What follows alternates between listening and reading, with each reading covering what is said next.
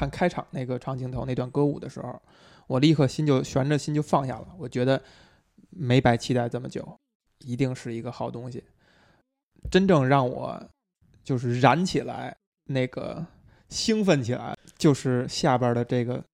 我管它叫四美图，嗯，就是四个小姑娘在房间里边讨论她们呃这个试镜的经过，然后准备去参加 party，然后三个小姑娘硬拉呃这个米娅去参加，米娅欲拒还迎，然后从不去到最后决定去，仍然是一镜到底，就这个镜头的存在感更强，而且会让你觉得是一个更爽快的感觉，他从不同屋子、不同的角度去调度这个人。我我只被一个一秒钟燃掉，就是有一个小姑娘，我忘真忘了是应该是绿色裙子吧，绿色甩了一把扇子，就把扇子展开的那个那个镜头，一下就让我哇！看到这个这一段的时候，我心里边就觉得，嗯，这是一定是一个我非常非常喜欢电影，一定是一部经典了。我通过前边这几十分钟，我觉得这个电影电影的节奏感整体感非常强，两大段歌舞之间的串戏。然后歌舞对于这个电影服务的作用，以及最重要的就是导演的品味，产生了非常非常强烈的信心，就是相信他一定能把这个东西做好，只要他后边不乱搞。嗯，我插一句，我嗯，我不太就是因为我对这个电影没有像你这样的关注嘛，嗯，所以我其实是没有带着特别高的期待去看的。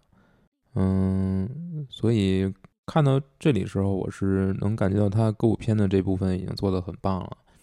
嗯，但是我对于整篇，其实我是保持一个谨慎的一个态度，依然是，这可能直到电影的后半段才慢慢的扭过来。嗯，你不会觉得《暴力鼓手》会对他有 credit 的积累吗？嗯，我是我对于《暴力鼓手》，我觉得就像这个导演。拍出了《暴力鼓手》，拿到了很多呃赞誉。赞誉之后，他依然很难为拉烂的拉到钱。嗯，就是也没有，也有很多大牌演员不愿意拍他拍他导的演这个片子。嗯，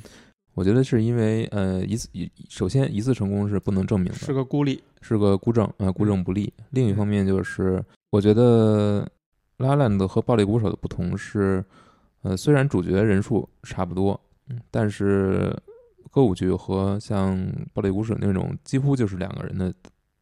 对抗，嗯，是不一样的。他对这个导演提出了很多很多的要求，嗯嗯，但你也能看到这个导演是在拉拉烂中完成了所有这些挑战的，嗯，包括对于群戏的构建。你刚才提到了非常有意思一一点，《暴力鼓手》所有的矛盾的焦点也好，情节的焦点也好，都在那两个人身上。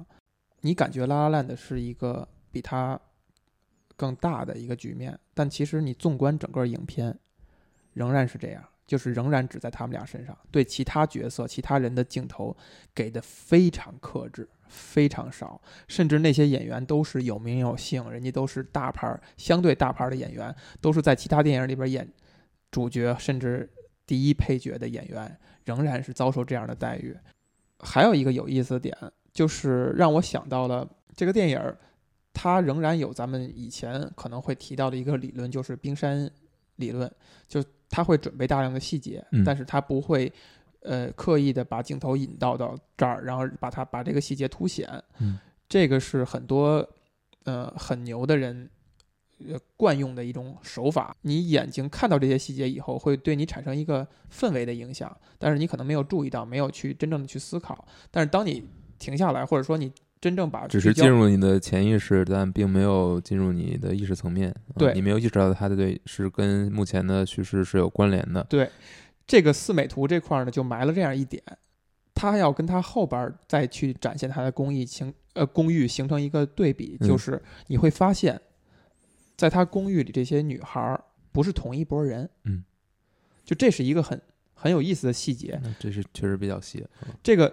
你会怎样去理解呢？就是第一，这前面这个四美图有一个演员是相对来讲有点名气，就是个儿最高最瘦、梳着马尾的那个女孩，她是一个呃有日本血统，一个日日裔，她在那个机械姬里边出演，然后甚至之后也还会有影片，她是一个相对来讲有点小有名气的一个演员。嗯，呃，就是我们我们跳出来，就是如果做这样一个项目的话，如果我只是给米娅找几个室友的话，那我应该前后都用同样的人，没有什么问题。嗯就你只是当背景出现就行了。而且你也是，我请到这个演员也不容易，说白了也不容易。就而且同样的戏，在一个场景下，我可能会在短时间内一起拍完。那他为什么要让这个屋子里边的出现的他的室友不一样呢？也是讲了一点，就是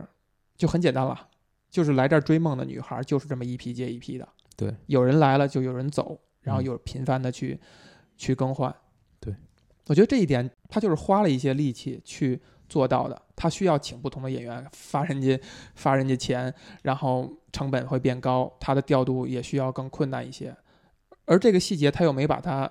就是他还是轻描淡写的扔到这儿，对，他就传递了这样一个氛围，这也是我觉得一个很巧妙的一点。嗯这段戏最后的结尾处呢，其实是呃那个歌叫呃 Someone in the Crowd，对，他们来到了这个 party，然后这块儿就展现了米娅的一个心境。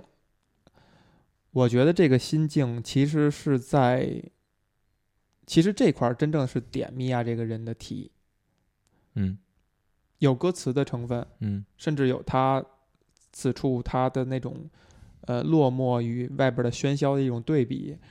呃，他的那种反馈和表现，去体会这个人，嗯就是有可能他并不在意是不是我在这儿追梦我成功了，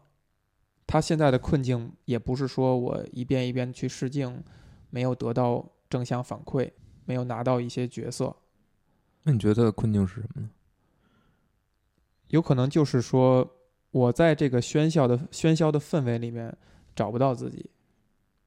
你觉得他是就是我我在喧嚣的氛围里仍然是非常孤独的，没有人跟我同呼吸，没有人跟我能够共情。你觉得，呃，对于他来说，更让他觉得孤独的到底是什么？是因为他的事业没有成功，还是因为他，呃，就像所有来那儿追梦的人一样？嗯按你说，跟他同同住在一起的人，嗯，其实他们的目标是一样的。对，那为什么他和这些人建立不了像他和呃 Sab 那样的这种关系呢？呃，一个是刚才咱们可能谈到了这个呃走走留留，对，不停的换。再有呢，就是就就还是有有一点美国人的那感觉，就是大家之间虽然看上去很热络，但嗯。其实互相之间并不是。你如果谈到真正的关心，就是我问你你家怎么样，你最近怎么样，嗯嗯其实只是随便搭话儿，对。然后我并没有在意你的回答，我甚至都没有仔细去听，对，可能有这个氛围在，就是他真正没有一个跟谁去做深层次的交流，可能另一层面也是说，这些人跟他其实也处于一种竞争关系。嗯、我们只是一个暂时的一个室友关系，暂时的一种互相帮助的这么一个关系。那可能更像是落难时候的这种状态。嗯，但其实更深层次的，所谓的更深层次的沟通到底是什么？我觉得此处的这个情绪可能会比较复杂，也嗯就是说，在这儿追求你想演戏，你想成为一个明星也好，你想有电影可以演，这个事儿是一种某种程度上是一种可遇不可求的，就它不是说你努力的就一定能达到，它会有一定的偶然性、机缘巧合的话，那可能在米娅心中，他已经认可了这个事儿了，就这个事儿不由我了，我只是习惯性的在还在这样去做，但我到什么时候是个头儿，或者什么时候，呃，我追求到了这些东西了，可能我完全没有对他有，有对他有期待，有有计划。那么这些我得不了的话，那我是不是能得到一种找到自己，得到一种认可，得到一种存在？我觉得这是一个，嗯，这是一个很值得说的问题，就是嗯说，米娅追求的到底是什么？嗯她追求的是艺术，还是追求的成功，还是追求的别人的认可，还是自我的认可？这其实都是不一样的。